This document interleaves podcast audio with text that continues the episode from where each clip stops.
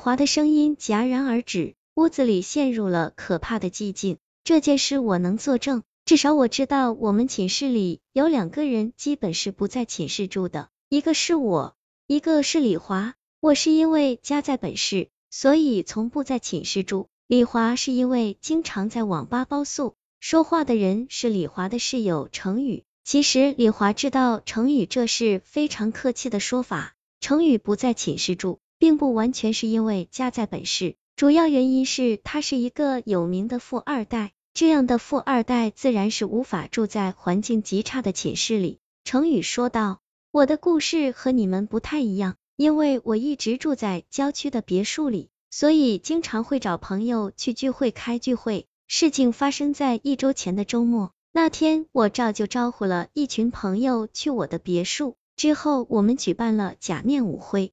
为了营造氛围，我故意把灯关了。其中一个游戏环节是我在黑暗中找到我心仪的女生，在场有十个女生。当我摸到第十个女生的时候，我已经知道我要找的是谁了。可是让我没想到的是。这时候，一双冰凉的手摸上了我的手。我本以为是谁在恶作剧，可突然我就意识到了不对，因为这个位置是空的。如果不是刚才有人到了这个位置，这个位置是不可能有人的。想到这儿，我额头上流下了冷汗。我知道这时候我必须镇定，于是我笑着说道：“我没有感觉到谁的手上带着我送的定情指环，我要再摸一次。”现场顿时起了哄笑声，笑声中，我从第十个女生那里往回走，没错，屋子里多出了一个人。确定了这件事后，我的头瞬间就大了，我慌忙跑到桌边，拿起遥控器，打开了灯。屋子里还是那些人，没错，根本就没有什么多出的人。也许是我满头冷汗的样子吓到了人，在场的人都觉得有些扫兴，于是舞会很快就散了。人都走后，我才想起来，为了玩的尽兴，我在下午的时候就让保姆离开了。现在别墅里就只有我一个人，我坐在沙发上，打开了电视，并且把声音调到最大，试图转移自己的注意力。就在这时候，我听到了一阵手指挠墙壁的声音。让我恐惧的是，那声音是从我耳朵后传来的，可是我的后面是墙壁啊，怎么会有这样的声音？惊恐之下，我一把拿过桌子上的皮包，连夜逃出了别墅。这时候我才发现这个城市这么大，我竟不知道去哪里。我站在马路上想了想，只能回到寝室，毕竟那是阳气最旺的地方，那里是郊区，非常难打车。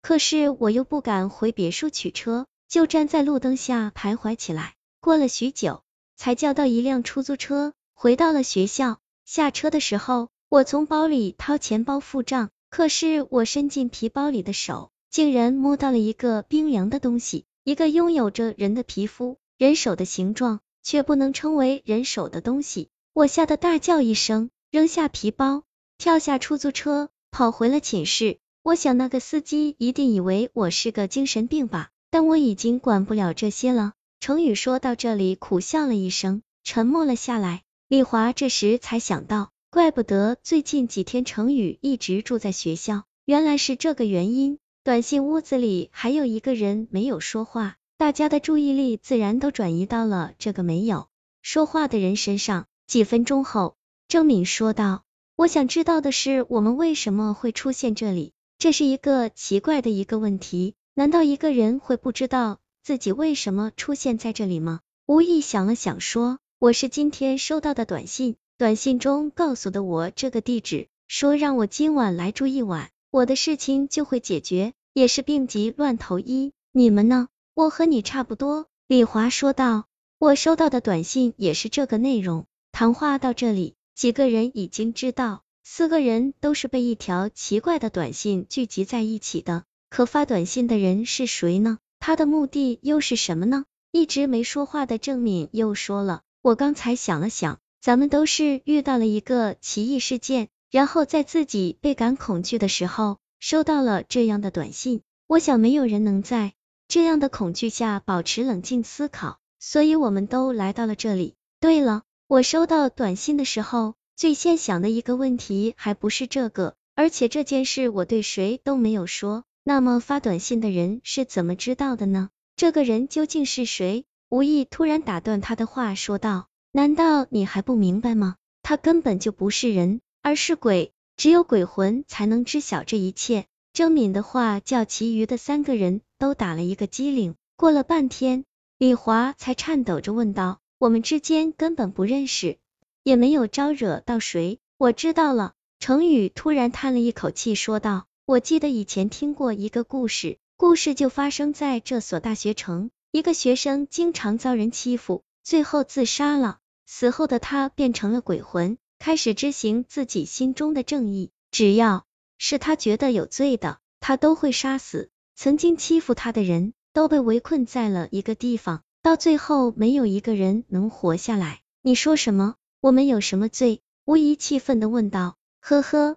你刚才说话的时候用了一个词，是你那时候的女朋友，对吗？你进屋的时候我就发现你长得很帅，你这样的男生肯定有很多女生喜欢。你究竟玩弄过多少女生的感情？这其中有没有被你欺骗过，想不开自杀的？周敏用嘲笑的语气问道。你你怎么知道？黑暗中无意的语气变得紧张起来，声音苦涩，好像拉满弦的一张弓。呵呵，你在怕什么？是怕那个自杀跳湖的女生来找你吗？她来找你也是你自作自受，你靠着自己的这张脸骗了那么多的女生，又对每个人都不负责。周敏说完这句话后，屋子里再一次变得鸦雀无声。不，这不公平，他是骗了那帮女生，是罪有应得。可我不是，是那帮女生主动追我的。对。